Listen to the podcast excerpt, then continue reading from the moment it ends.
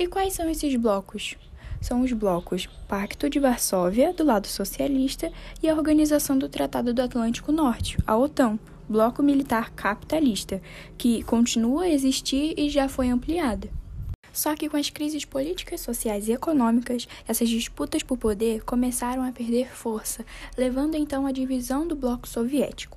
Foi então que começou a dissolução da União das Repúblicas Socialistas Soviéticas. Esse começo do declínio da União Soviética ocorreu durante a presidência de Mikhail Gorbachev, que encontrou o país em meio a tanto caos político e econômico. Mas vamos ver agora quais são as causas da crise do modelo socialista. O endividamento do Estado, que foram causados pelos altos investimentos nas corridas armamentistas e aeroespacial, o atraso tecnológico e o predomínio de indústrias de base, Além dessas, podemos destacar outras causas, como, por exemplo, o pequeno desenvolvimento do setor terciário e a pouca oferta de serviços, a queda dos preços do petróleo, que era o principal produto de exportação da União Soviética, a forte oposição popular, o fracasso da União Soviética na Guerra do Afeganistão e a corrupção por parte do Partido Comunista.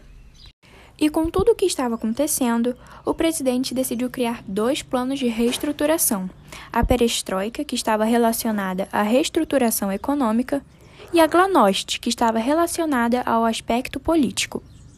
O plano perestroika tinha como meta modernizar a economia da União Soviética e o seu parque industrial.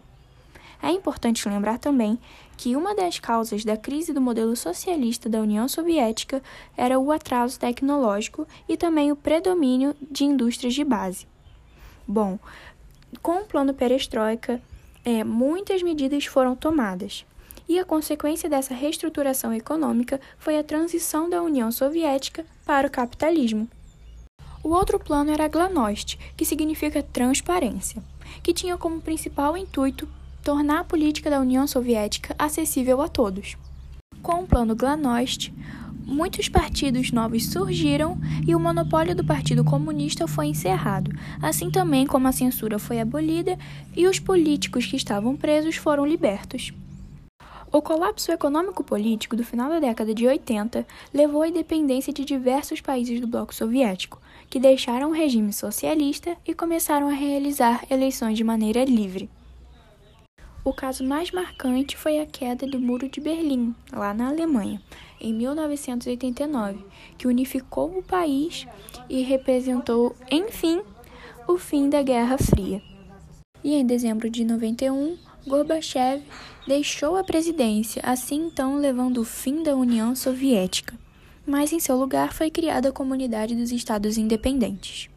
E Boris Yeltsin, que dava continuidade ao capitalismo, foi eleito presidente na recém-criada Rússia, que atualmente é considerado um país emergente e, mesmo sofrendo com os efeitos negativos da Guerra Fria, ainda busca reacender como potência.